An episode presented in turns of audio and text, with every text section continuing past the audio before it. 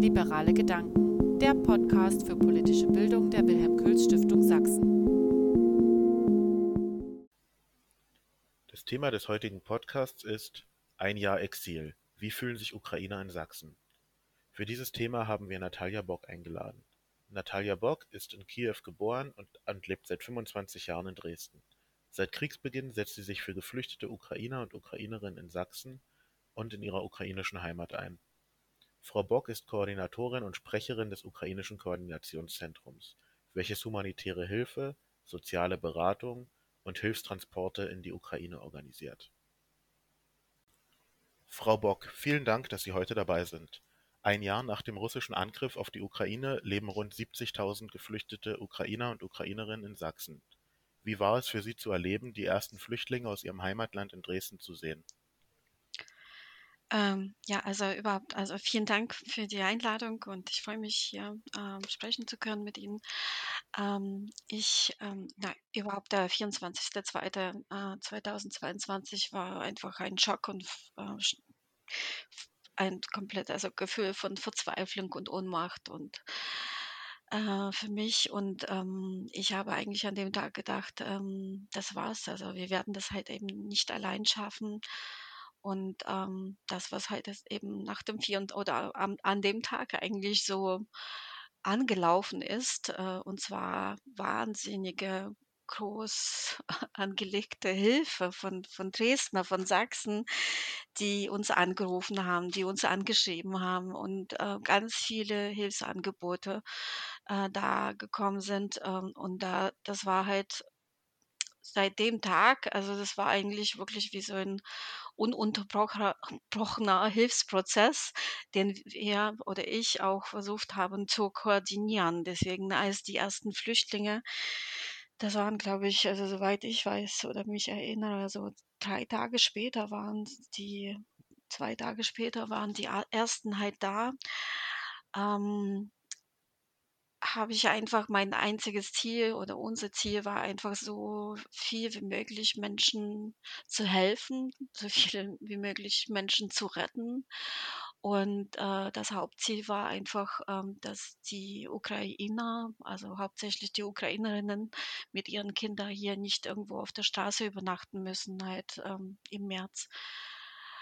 Deswegen, ja, das war einfach nur die ganze Zeit machen, machen, koordinieren, anrufen, ähm, irgendwo die Menschen unterbringen und wir haben viele Angebote äh, von den Dresdner, von den Vororten bekommen, wo wir halt äh, die angekommenen, vertriebenen Ukrainer unterbringen konnten.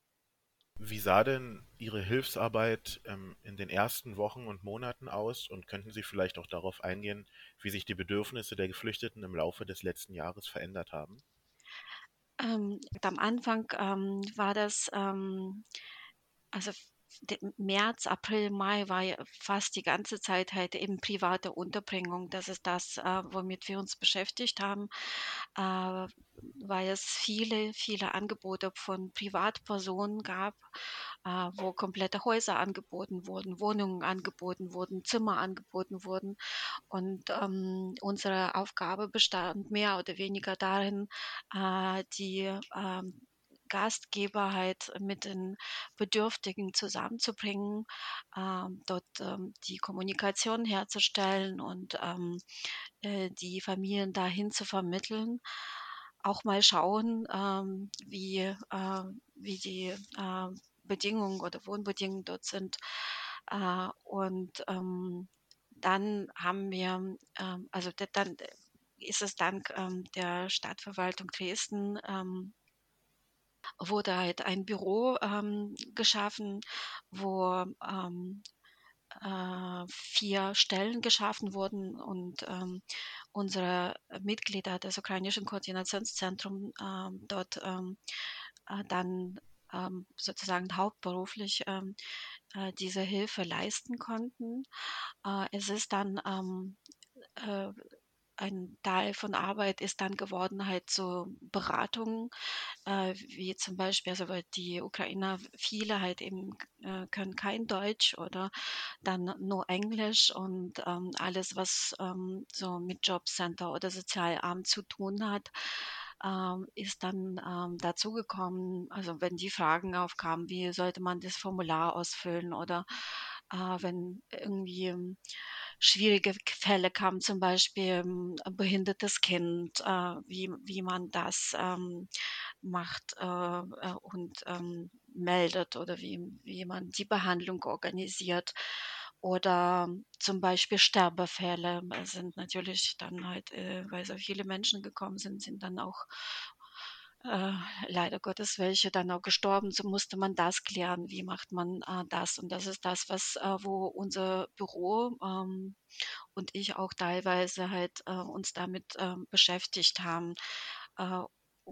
Oder halt zum Beispiel im Mitte Mai wurde halt Aufnahmestopp in Dresden erklärt, aber es kamen dann trotzdem noch mal im, noch im Sommer und dann auch im Herbst äh, noch ähm, direkte Verwandten von den äh, hier äh, verbliebenen äh, Flüchtlingen, die hier schon angemeldet waren seit ähm, Frühling.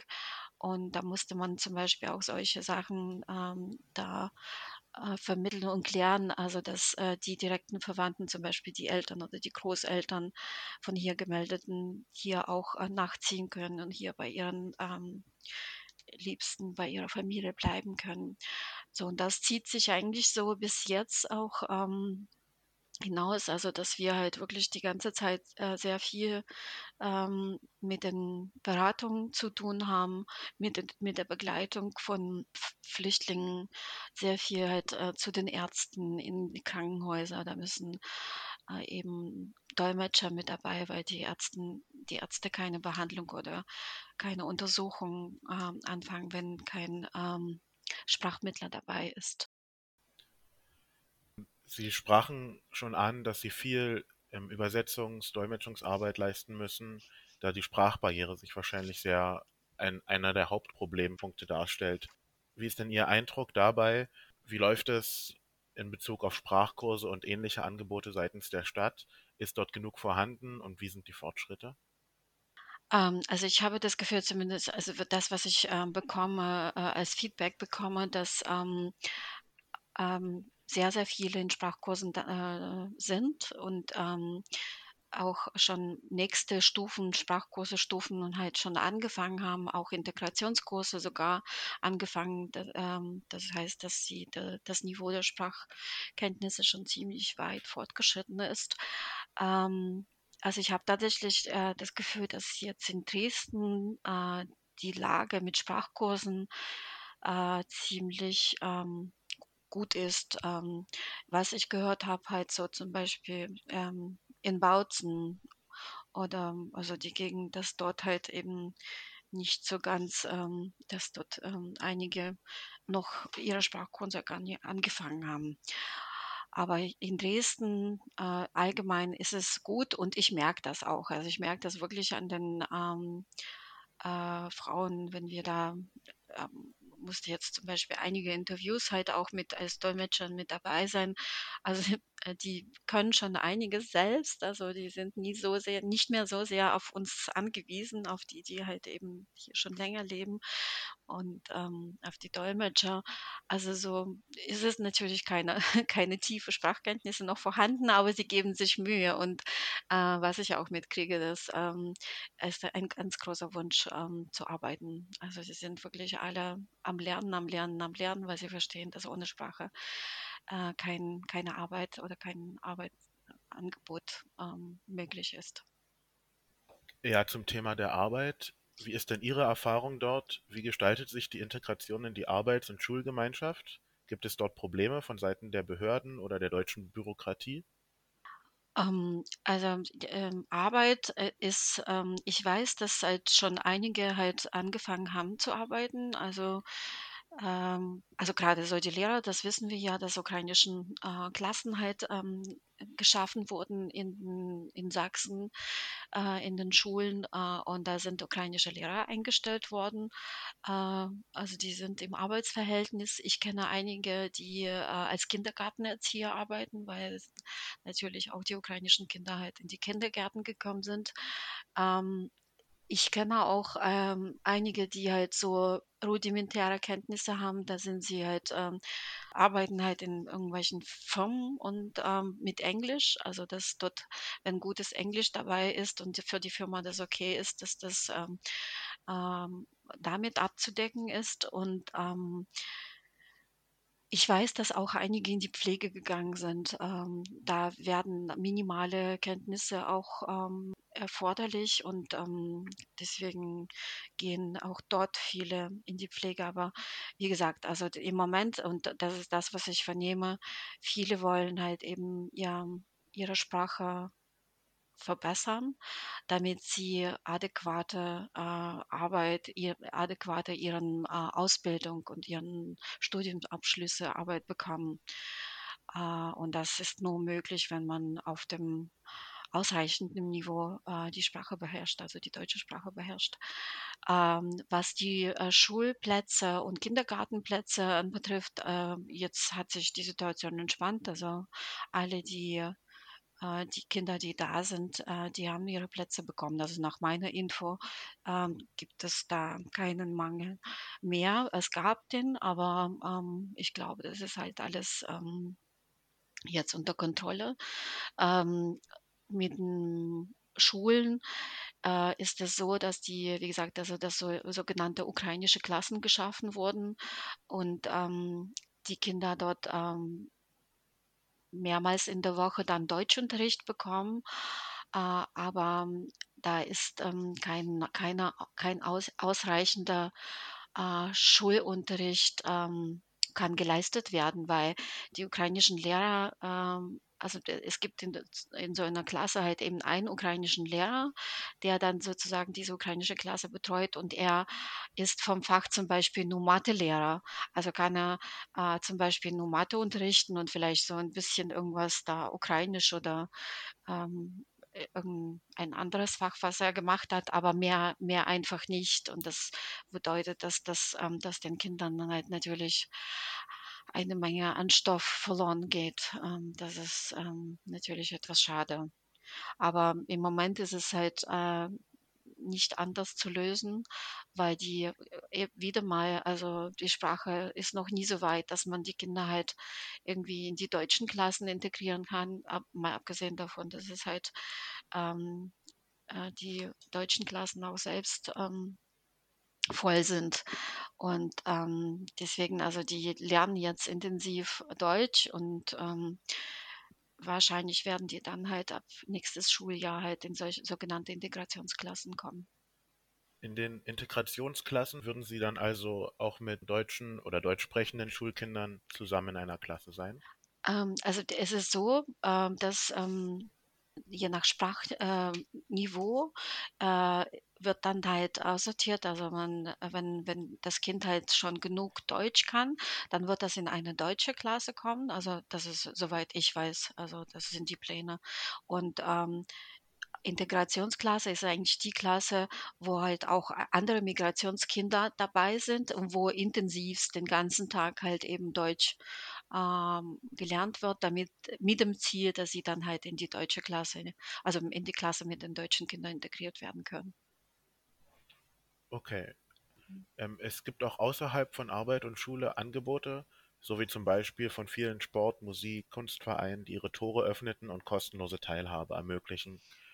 Ähm, ihrer, ihrer Erfahrung nach werden diese Angebote von der ukrainischen Gemeinde genutzt oder organisieren sich auch aufgrund der Sprachbarriere eher getrennte Gruppen? Ähm, also ich weiß, dass, ähm, dass die, äh, dass die uk ukrainischen Kinder halt äh, definitiv Fußballvereine besuchen. Also da weiß ich schon, dass die Kinder dort spielen. Also ich glaube, da ist halt ähm, die Sprach Sprachbarriere halt nie hoch, dass die äh, oder äh, ist nie so schlimm, dass sie halt einander da nie verstehen. Ähm, ähm ob die halt andere also ich glaube, das ist halt eher begrenzt. Also wir haben ja in unserem Ukrain ukrainischen Haus haben wir einige Angebote für die Kinder und ich weiß, dass noch andere Vereine halt den, den Kindern halt noch ähm, äh, so außerschulische Aktivitäten anbieten. Äh, ich glaube, es werden äh, hauptsächlich diese Angebote in Anspruch genommen, äh, weil eben die Sprachkenntnisse noch nie so gut sind.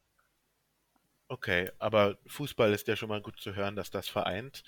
In Ihrer Arbeit im ukrainischen Koordinationszentrum organisieren Sie auch Hilfstransporte nicht lokal, sondern in die Ukraine, ähm, beispielsweise Sachspenden und Geldspenden. Könnten Sie kurz auf Ihre Arbeit in dieser Hinsicht eingehen?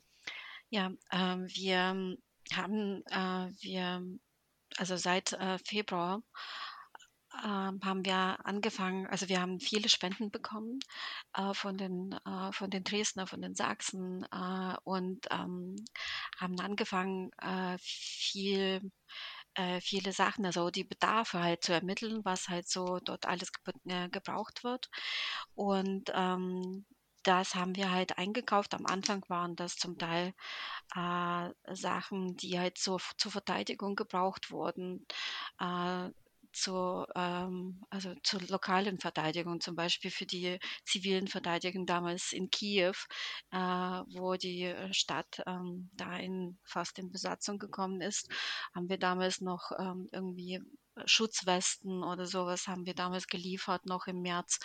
Ähm, dann ähm, haben wir äh, viel äh, irgendwie so Kleidung auch geliefert, dann, äh, was uns gespendet wurde, dann viele medizinische äh, Güter. Also wir haben äh, Kooperationen auch mit Säch äh, sächsischen Ärztekammer und mit vielen Krankenhäusern gehabt, die uns ähm, viel, viele Sachspenden, ähm, Verbrauchsmaterial gespendet haben, ähm, äh, zum Teil, also die Arzneimittel, die halt äh, wir transportieren konnten auch. Und äh, das haben wir dann auch alles ähm, in die Krankenhäuser in der Ukraine geschafft. Ähm, es ist immer noch so, dass wir halt äh, immer wieder halt so Verbrauchsmaterial bekommen und ähm, ähm, zum Beispiel war jetzt letztens ein Ultraschallgerät, haben wir ein, gespendet bekommen. Das haben wir in ein Krankenhaus jetzt schon geliefert. Ähm, wir haben im Dezember zusätzlich dazu eine Aktion gestartet, Licht für Kinder äh, der, in der Ukraine. Und ähm, haben Spenden und Sachspenden eingesammelt für alle äh, Lichtgegenstände, äh, also die es gibt, äh, zum Beispiel Powerbanks, äh, Taschenlampen, Stirnlampen für die Generatoren, ähm, und ähm, wir konnten äh, jetzt schon äh, zwei Generatoren, ein Generator halt an eine, äh, eine Schule vor, im Vorort von Kiew, die halt von einer Rakete halt getroffen wurde und jetzt im Moment aufgebaut wird, konnten wir einen, äh, äh, einen größeren Generator ähm, schicken, äh, auch so auch für ist jetzt gerade halt, wird Transport gehen für ein Wohnheim für Binnenflüchtlinge, äh, die halt aus der Ostukraine dann in die Westukraine gezogen sind. Ähm, dann äh, den Generator bekommen sie auch von uns, weil ganz oft ja Strom dort abgeschaltet wird. Uh, und ähm, die Kinder eben, also wenn sie zu Hause sind äh, und mit den Eltern, äh, dann geht das irgendwie, aber äh, wir, äh, unser Ziel war bei dieser Aktion auch die Schulen in der Ukraine, weil äh, die Kinder in, äh, die Schule weiter besuchen, wo es geht, also wo keine aktiven Handlungen, Kampfhandlungen sind. Und wenn Strom abgeschaltet wird ähm, und sie zum Beispiel und äh, Luftalarm ist und sie äh, in Luftschutzkeller müssen, ist es dort dunkel und sie fürchten sich und ähm, dann war unser Ziel halt einfach versuchen, äh, ähm, so wie ein bisschen Partnerschaften herzustellen äh, zwischen den Schulen, äh, dass äh, die Kinder dort ähm, eben Leuchtgegenstände und Powerbanks äh, bekommen und wie gesagt Stirnlampen und ähm, das ist jetzt im Januar angelaufen mit der ersten Schule, mit Grundschule Schönfeld. Also wir haben dort äh, in, innerhalb von zwölf Tagen zwei große Kisten halt mit, mit eben mit Stirnlampen und Powerbanks und äh, Taschenlampen gesammelt und haben dann eine Schule in Kiew übergeben. Und dann haben wir richtig tolle Fotos halt auch äh, bekommen von denen, wie die Kinder das schon nutzen. Und jetzt ist es wirklich angelaufen. Also im Moment ähm, jetzt äh, nach den Ferien äh, setzen das jetzt noch vier weitere Schulen in Dresden fort, äh, wo die Elternsprecher oder Elternräte gesagt haben, äh, wir unterstützen diese Aktion und helfen den Schulen in, in der Ukraine. Sie sprechen also die Solidarität auch an, die es zu Kriegsbeginn gab und die es weiterhin gibt, jetzt vielleicht auf, Loka auf Ebenen wie Schulen, Partnerschaften. Es ist aber so, dass ähm, nicht nur solidar solidarische Zeichen aus Deutschland kommen, sondern es gibt auch Proteste unter anderem von AfD, Pegida oder geführt von Sarah Wagenknecht unter dem Motto Frieden schaffen ohne Waffen. Wie sind denn der Eindruck und die Reaktion in der, auf diese Demonstration in der ukrainischen Gemeinde? Also die, die Demonstration äh, von Pegida und AfD ähm, ist ja am 24. Äh, 2. Äh, fast zur gleichen Zeit ähm, äh, ist stattgefunden. Und das ähm, empfanden wir eigentlich als Provokation und als ähm, ein, ein Zeichen eigentlich, also entweder Überheblichkeit äh, oder halt eben Verkennung, absolute Verkennung, Verkennung der aktuellen Situation. Weil eine, also die Forderung nach äh, Nichtlieferung der Waffen an die Ukraine bedeutet die Aufgabe der Ukraine. Das heißt, das bedeutet die, die, die bedeutet die Besatzung der Ukraine und Vernichtung der äh, Ukrainer, äh, weil wir haben ja gesehen, was in Bucha passiert ist. Wir wissen, was in Mariupol passiert ist.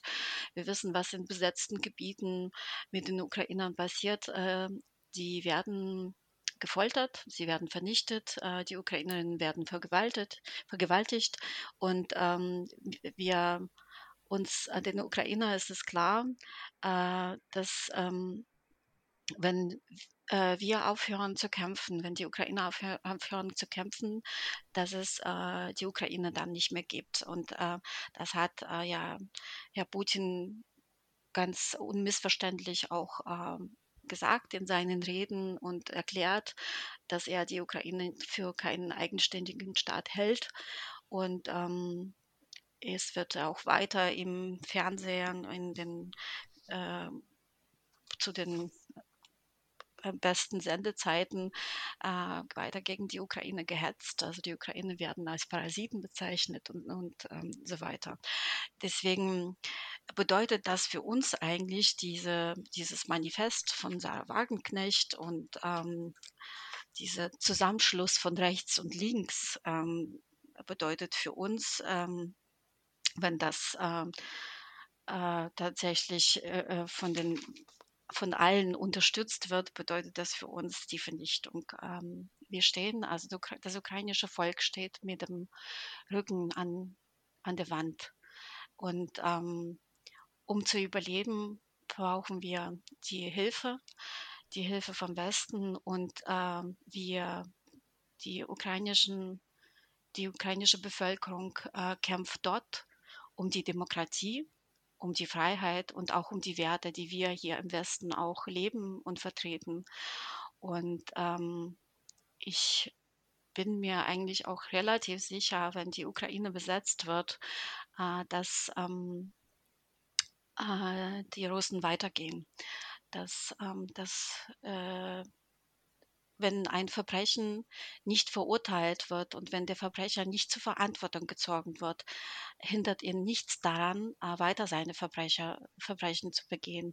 Und das wird er tun. Und das hat er auch schon mehrmals auch, ähm, haben wir in der Geschichte gesehen, mit Georgien, mit Tschetschenien, mit ähm, Syrien, äh, wo auch die Krankenhäuser und zivile Infrastruktur bombardiert wurde, wie jetzt auch in der Ukraine. Insofern ist es ähm, diese, äh, dieser Aufruf äh, zum Frieden jetzt ist äh, nur Hinauszögerung und Anfang äh, für einen größeren Krieg dann in Europa.